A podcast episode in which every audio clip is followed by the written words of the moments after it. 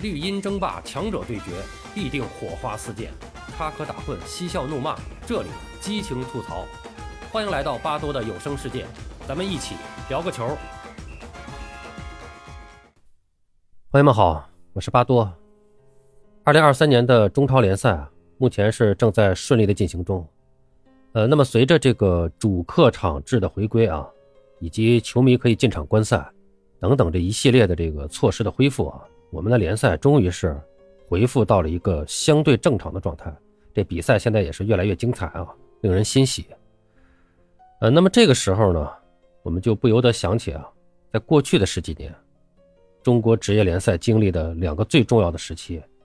有两个标签啊，一个是金元，一个是疫情。啊，那么这两个时期啊，就是一个金元时代，一个疫情时代。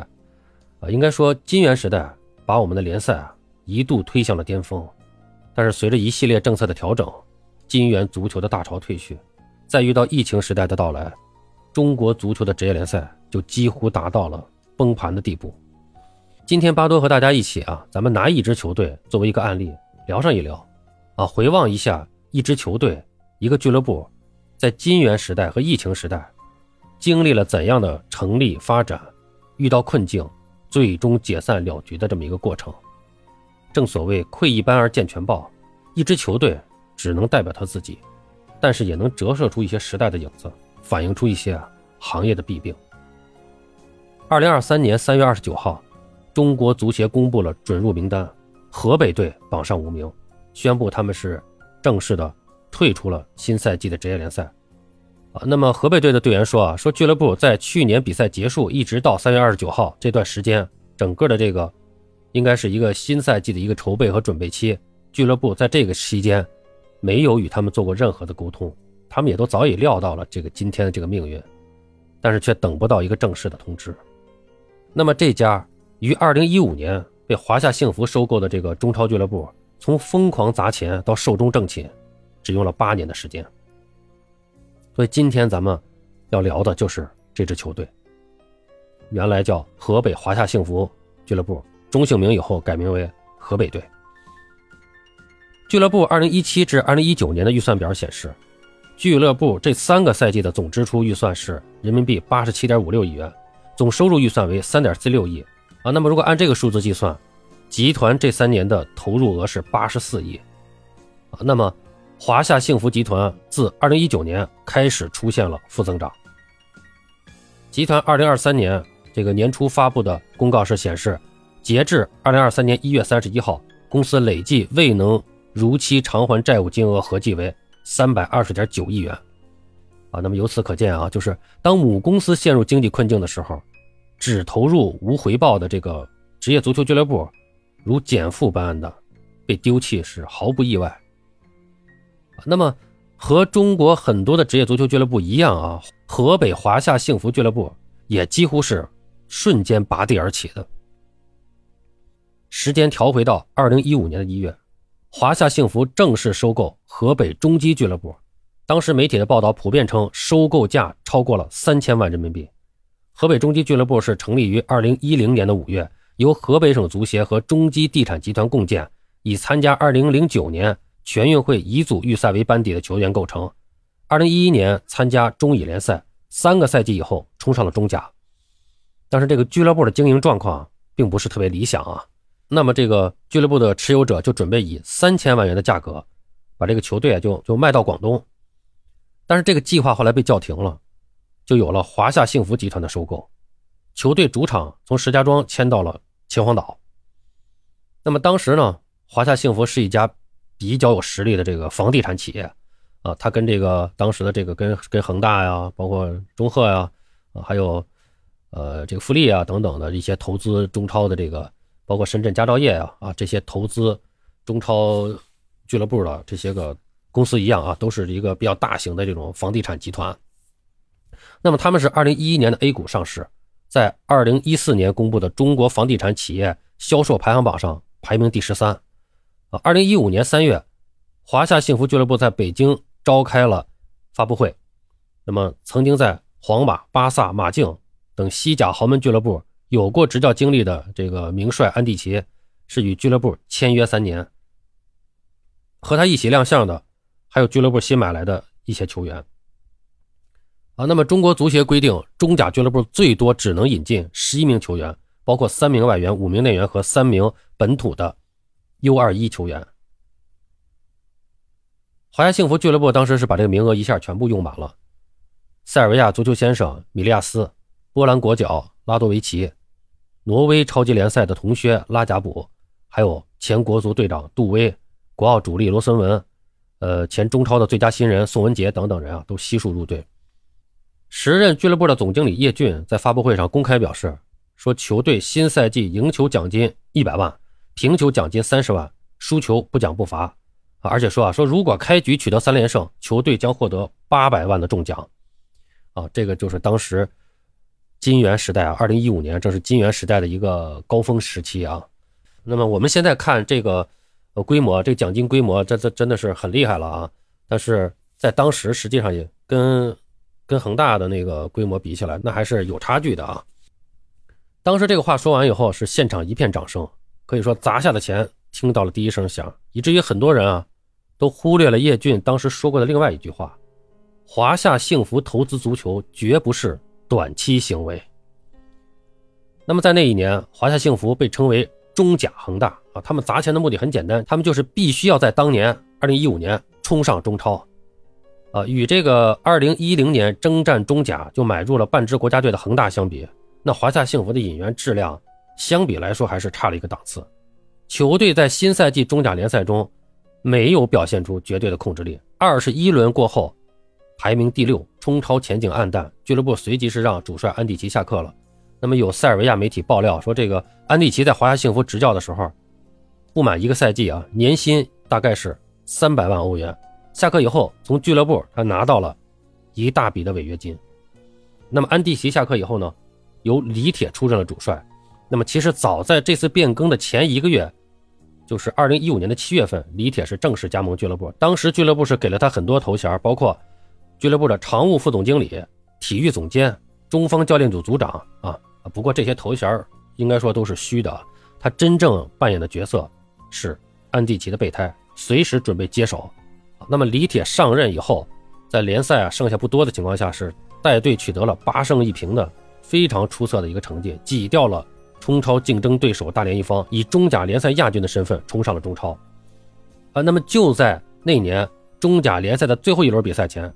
大连球迷协会组织了一场叫什么“净化足坛空气，维护球迷权益”的发布会，向公安部和国家体育总局举报华夏幸福俱乐部及其相关人员。涉嫌收买对手球队以及竞争者的对手。当时的这个新疆队的外援达纳拉赫在同华夏幸福的比赛时候，意外的缺席了，那么被他们的俱乐部认为消极比赛，违背体育道德，并对其进行了停训、停薪、停赛处罚一事呢，在那场发布会上是被反复的提及。啊，但是这样的举报可以说实际意义几乎没有。华夏幸福在十一月二号最后一轮中甲联赛中以二比零的比分击败了。深圳宇恒队冲上了中超。那么华夏幸福俱乐部的预算表显示啊，俱乐部二零一六年总支出二十三点一七亿元，这其中球队支出是二十二点零六亿元。球队支出中呢，包括工资三点五八亿，呃，肖像权四点九六亿，奖金一点二亿，还有转会十点八九亿元。那么俱乐部这一年的总收入是多少呢？一千零二十七万啊。我们刚才说支出是多少？二十三点一七亿。总收入是一千零二十七万啊，那么就是说，收入是支出的二百分之一，这就是当时的中超俱乐部的一个现实啊。那么如果要是换到恒大上身上，我想百分比可能会更低。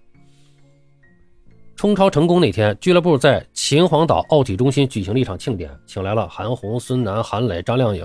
啊等等也这个演艺界的人士来现场表演助兴啊。还有歌手献唱时乘坐这个兰博基尼汽车，在这个体育场跑道绕场一周啊，啊，当时那天这个氛围啊非常的好啊，灯光和焰火可以说把秦皇岛是夜幕渲染成彩色。主教练李铁被视为临危受命带队冲超成功的英雄。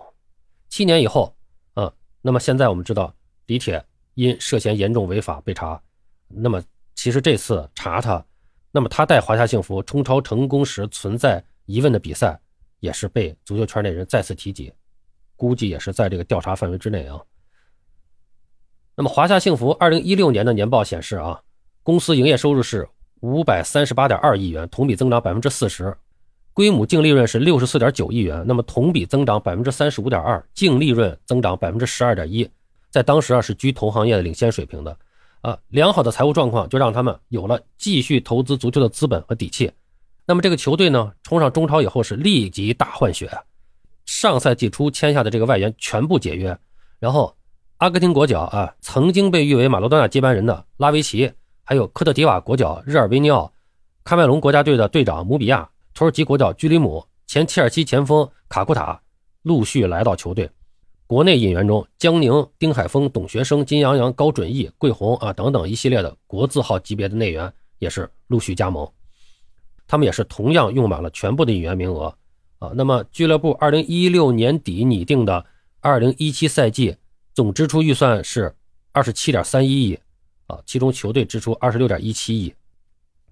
那么根据当时这个足球报的报道，德国《明镜周刊》在二零一六年年底披露了拉维奇与华夏幸福俱乐部签订的那份为期两年、长达二十一页的合同。阿根廷人的年薪及肖像权收入总计达到了税后五千六百七十万美元啊，其中二零一六年的年薪是两千万美元，肖像使用费是六百七十万美元。一七年的年薪是两千万美元，肖像使用费为一千万美元。啊，《民镜周刊》当时是这么写的：说拉维奇二零一七年每分钟赚三十二美元，每小时赚一千八百九十四美元，每个月赚二百五十万美元，